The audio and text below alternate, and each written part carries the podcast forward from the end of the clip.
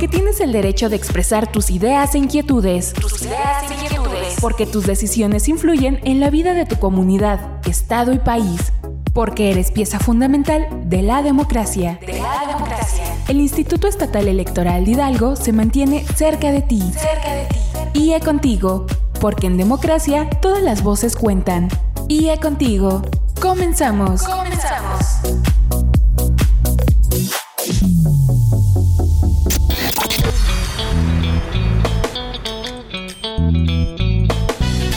Sean bienvenidas y bienvenidos a una nueva emisión de este espacio radiofónico titulado IE Contigo, un programa del Instituto Estatal Electoral, el cual llega a los 84 municipios de este estado gracias a la red estatal de Hidalgo Radio. Y al frente de este micrófono se encuentra su amiga Laura Muñoz. Y como siempre, les invito a mantener contacto con nosotros a través de nuestras redes sociales. En Facebook, síguenos en nuestra fanpage Instituto Estatal Electoral de Hidalgo. En Twitter e Instagram, síguenos a través de arroba IEE Hidalgo. Además, puedes volver a escuchar este episodio y las emisiones anteriores a través de nuestra cuenta de Spotify.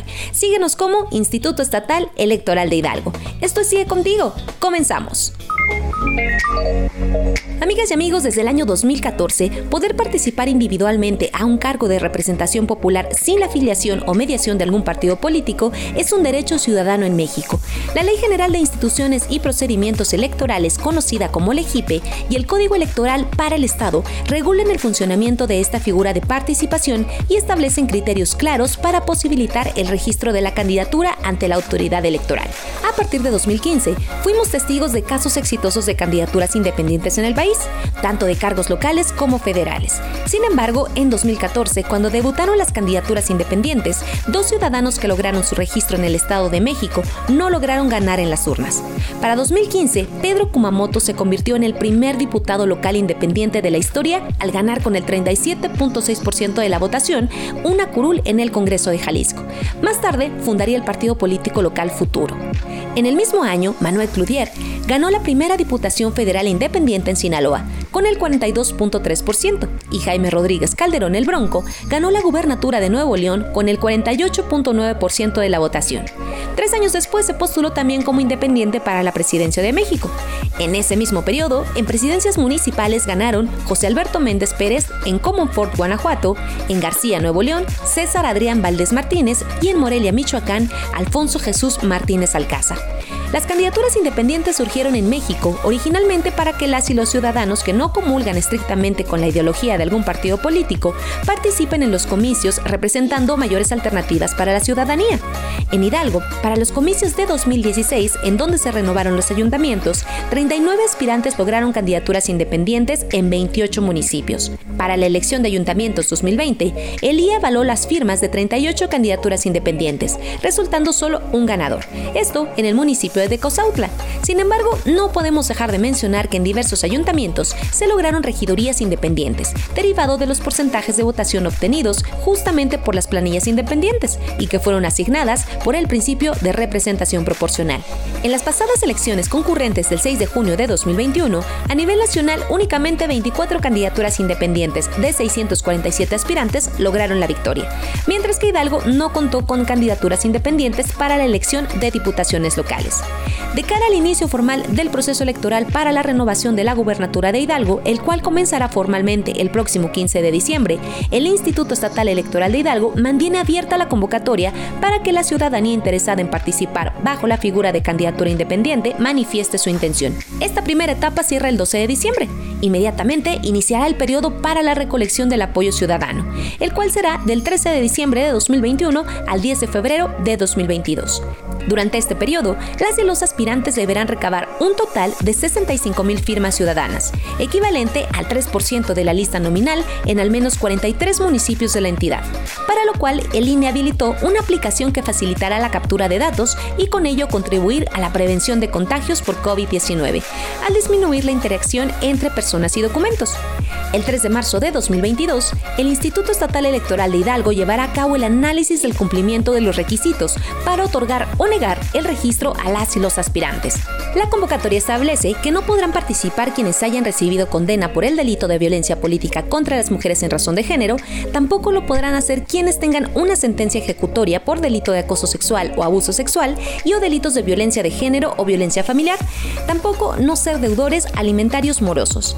Si desean más información al respecto de esta convocatoria, les invito a consultar www.ieehidalgo.org.mx. Amigas y amigos, la ciudadanización de la política es un hecho. El triunfo y avance de las candidaturas independientes a lo largo de estos años se ha mantenido como una alternativa contundente. Ello es resultado también de la efectividad del sistema electoral mexicano.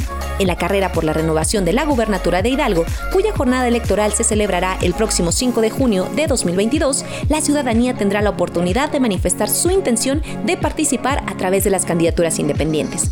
Les invitamos a seguir muy pendientes de este espacio donde estaremos compartiendo con ustedes toda la información que se vaya generando respecto de la elección por la gubernatura de Hidalgo.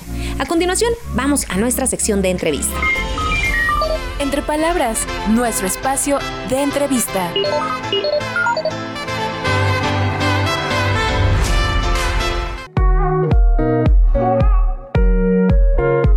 Amigas y amigos, se encuentra con nosotros el maestro Uriel Lugo Huerta, secretario ejecutivo del Instituto Estatal Electoral de Hidalgo.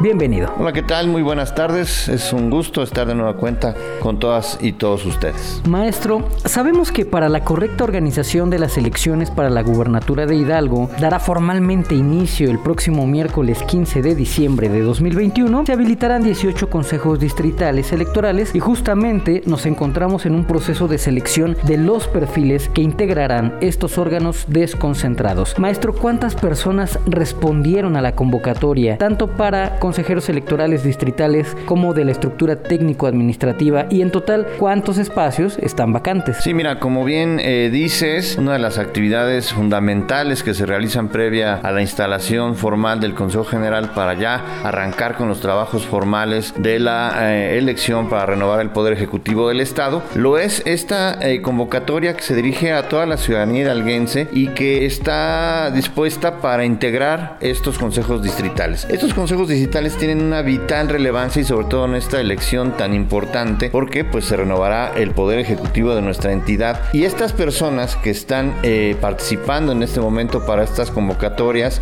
eh, pues son el personal que tendrán nada más y nada menos que la máxima responsabilidad de organizar en conjunto con nosotros en acompañamiento con nosotros pues esta elección elección en los 18 distritos. Por tanto, pues de la convocatoria que se emitió hace un par de meses, pues ya tenemos un avance importante y te puedo comentar que en un primer momento, pues acudieron a este llamado mil personas que se registraron con nosotros. De estos, 959 cumplieron con los requisitos establecidos y 784 personas presentaron el examen de conocimientos y de ahí es en donde nos encontramos en este momento que 443 personas accedieron a la etapa de entrevistas que se están desarrollando incluso en este momento por parte de las y los consejeros electorales. Y ahora bien, lo que tiene que ver con la estructura técnico-administrativa, esta es una invitación que es diferente a la, a la de consejeros, sobre todo por eh, los requisitos y eh, sobre todo que en la valoración que se hace de, la de los documentos que ellos nos presentan,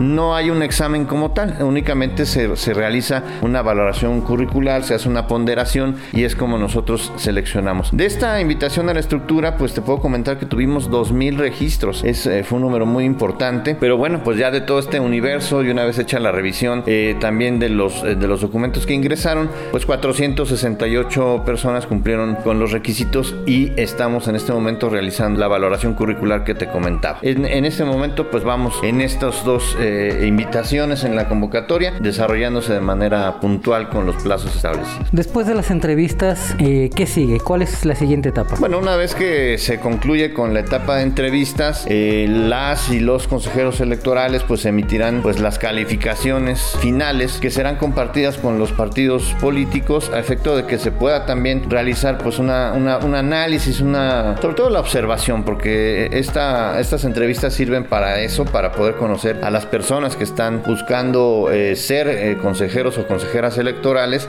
y bueno, la entrevista pues es el mecanismo más cercano para ello. Hay que referir referir que estas se están llevando a cabo de manera virtual, sobre todo para seguir los protocolos sanitarios que hemos aprobado en el Instituto Estatal Electoral y que permite eh, pues el flujo inmediato de la comunicación únicamente que es a distancia.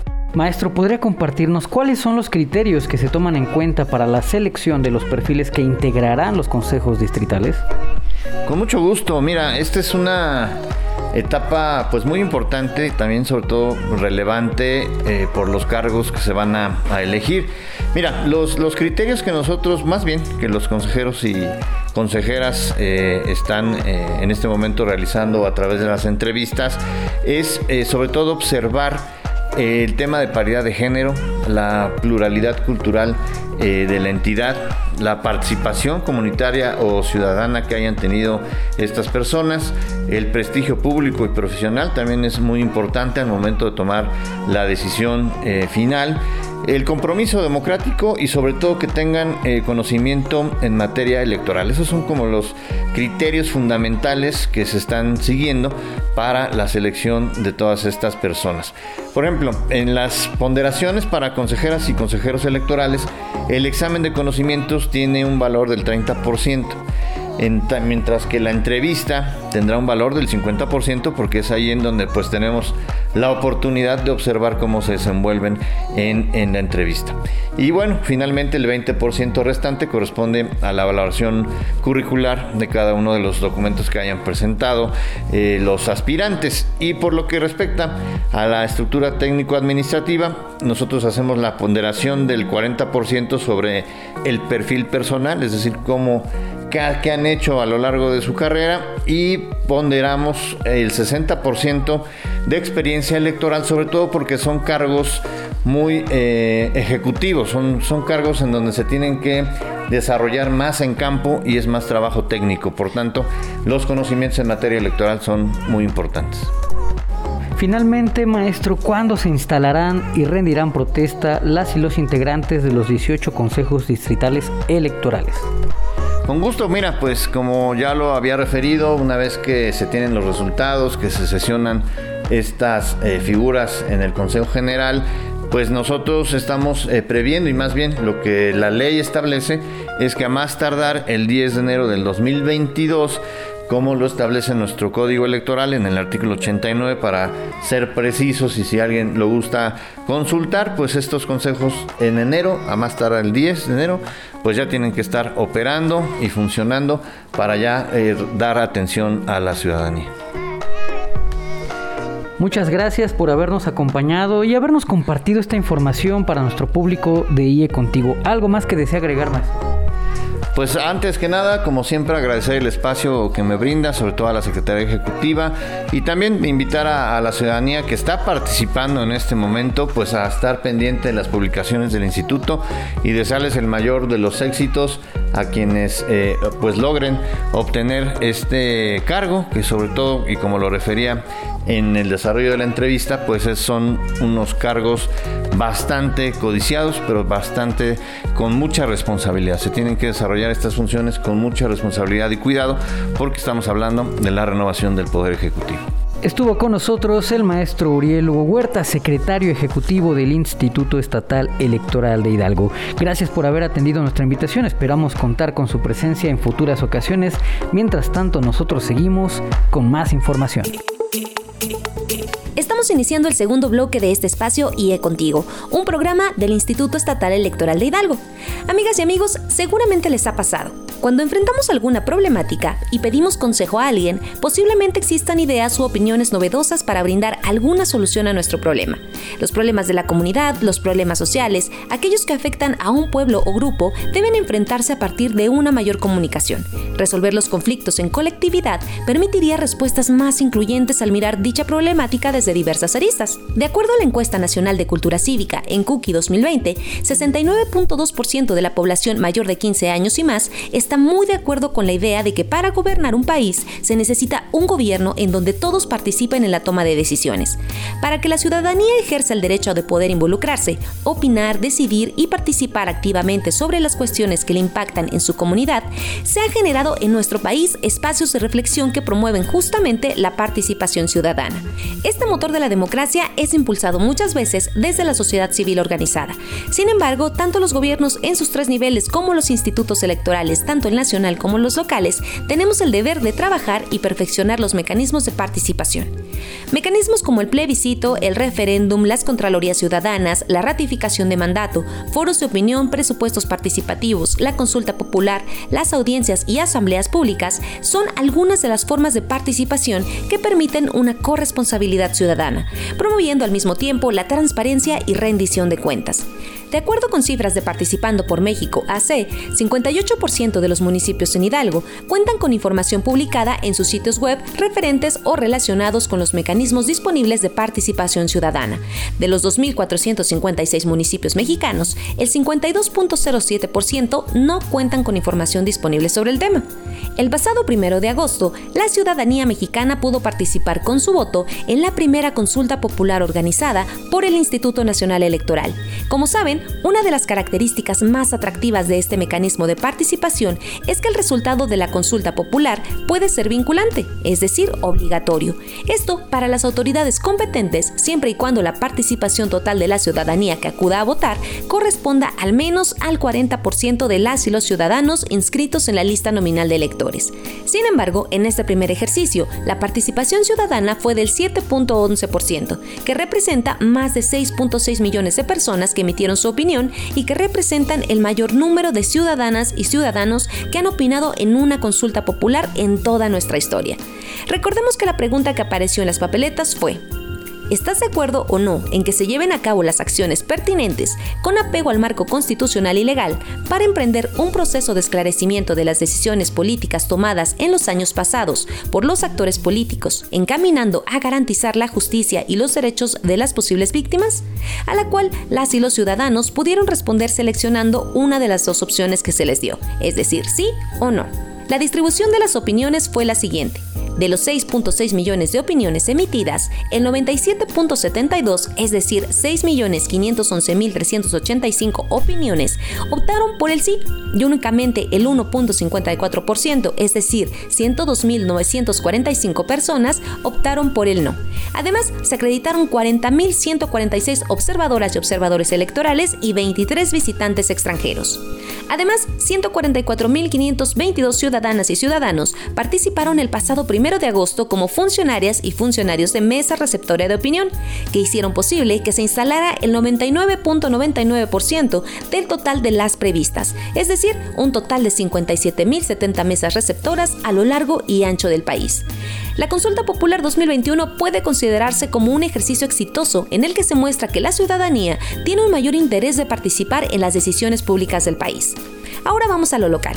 En Hidalgo, la Ley de Participación Ciudadana y el Código Electoral Local contemplan los siguientes instrumentos de participación Iniciativa Ciudadana, la cual permite a las y los ciudadanos presentar ante el Congreso del Estado un proyecto de creación, modificación, reforma, derogación o abrogación de leyes o decretos, y también se encuentra la consulta popular, que en este caso permite a la ciudadanía hidalguense expresar su opinión sobre temas de interés público en el ámbito local, y finalmente la figura de la audiencia pública, que es el mecanismo más utilizado en la entidad por los gobiernos municipales y el estatal para establecer contacto directo con la ciudadanía y que ésta pueda expresar de primera mano sus necesidades. Las relaciones entre gobierno y sociedad han evolucionado con el tiempo, logrando eventualmente un equilibrio en la toma de decisiones. Como podemos ver, la participación ciudadana no se reduce al momento de ejercer nuestro derecho al voto en las urnas para la renovación de las autoridades, sino que como ciudadanía podemos formar parte activa de la vida pública a través de diversos mecanismos y canales.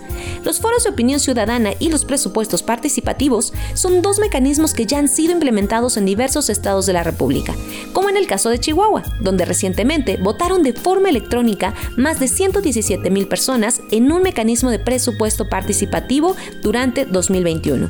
En Hidalgo, las expectativas son altas y ante los desafíos, la unidad y cooperación serán la clave para la formulación de acciones y políticas de impacto ciudadano. Como dije, es la sociedad y principalmente las y los jóvenes quienes se encuentran impulsando los temas que les interesan, principalmente a través de las redes sociales. La política sigue evolucionando hacia un plano más ciudadano. Y ahora, para continuar hablando sobre mecanismos de participación, les vamos a compartir la invitación para que acompañen a sus niñas y niños a que participen en la consulta infantil y juvenil 2021. Vamos con todos los detalles. Este espacio lo construimos con tu participación. Porque tu opinión nos interesa, dejamos el micrófono abierto.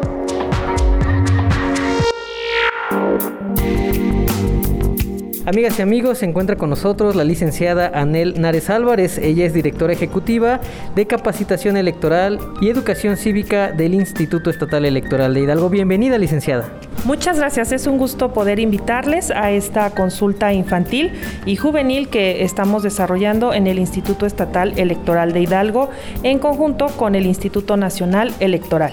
Licenciada, ¿cuántas casillas están ubicadas en Hidalgo? Son 534 casillas itinerantes y permanentes. ¿En qué horario pueden acudir las y los interesados en participar? De lunes a viernes, de 9 de la mañana a 6 de la tarde, en las instalaciones que ocupa el Instituto Estatal Electoral de Hidalgo o bien en la página del Instituto Estatal Electoral de Hidalgo está el vínculo para que puedan realizar la consulta. Es decir, si está en sus posibilidades, pueden acudir al Boulevard Everardo Márquez número 115 en la colonia ex Hacienda Coscotitlán, aquí en la ciudad de Pachuca, o también pueden hacerlo a través de www.ieehidalgo.org.mx. Licenciada, ¿cuentan con un protocolo para la prevención de contagios por COVID-19 en estas eh, casillas itinerantes para la prevención y de los posibles contagios por COVID? Claro que sí, contamos con un protocolo que emite el INE para las casillas, el cual indica el uso de cubrebocas, materiales de desinfección y de sana distancia. Platíquenos cuáles son las temáticas en las que se podrá opinar eh, por parte de las y los votantes. Las temáticas son medio ambiente, bienestar, derechos humanos y cuidado del planeta. Licenciada Anel, ¿hasta cuándo podrán acudir a participar las y los chicos en la consulta infantil y juvenil 2021? Hasta el 30 de noviembre del año en curso. Eh, ¿Quiénes pueden acudir a, a expresar su opinión en esta consulta infantil y juvenil? Pueden acudir niñas, niños y adolescentes entre 3 y 17 años. ¿Y qué ocurrirá con los resultados obtenidos en esta consulta? Los resultados se analizarán y serán el parámetro para la creación de políticas públicas en favor de la niñez y juventud. Muchísimas gracias, eh, licenciada Anel, por habernos acompañado en este espacio radiofónico. ¿Algo más que desees comentar? Invitar a toda la ciudadanía a que nos acompañe en esta actividad de educación cívica. Muchas gracias. Glosario electoral. ¿Qué es la revocación de mandato? Es el instrumento de participación solicitado por la ciudadanía para determinar la conclusión anticipada en el desempeño de la persona titular de la presidencia de la República a partir de la pérdida de la confianza. El Instituto Nacional Electoral, INE, es el órgano facultado por la ley para organizar y desarrollar este mecanismo de participación. Llevará a cabo la promoción del voto garantizando la observancia de los principios de certeza, legalidad, independencia, imparcialidad, máxima publicidad, objetividad, paridad y perspectiva de género el Instituto Nacional Electoral revisará todos y cada uno de los formatos físicos que reciba en apoyo a la consulta de revocación de mandato prevista para el 10 de abril con el fin de evitar duplicaciones, personas fallecidas o bien que se busque suplantar la identidad de algún ciudadano el Tribunal Electoral del Poder Judicial de la Federación resolvió que deben aceptar tanto firmas en papel como firmas digitales a través de una aplicación. Por ello, se amplía por 10 días más el plazo legal para que las personas y asociaciones civiles promoventes de este ejercicio de revocación de mandato puedan recabar estas firmas en sus dos modalidades, por la aplicación móvil o de forma física, sin excepción y en todo el país. Igualmente, se modificó la fecha de la jornada de la revocación de mandato al pasar del 27 de marzo al domingo 10 de abril de 2022, por lo que en caso de que se logre reunir el apoyo, se le preguntará a la población si desea que el presidente de la República permanezca o no en el cargo. En nuestra entidad, más de 250 promoventes se registraron. Se encuentran ya recolectando desde el pasado primero de noviembre las firmas necesarias con el propósito de concretar este ejercicio de participación ciudadana. Al corte del 11 de noviembre, el INE registró un avance en los apoyos para un eventual ejercicio revocatorio de 135.647 firmas ciudadanas que representan el 4.92% de los apoyos requeridos de 2.758.227 terminamos esta breve cápsula invitándole a la reflexión.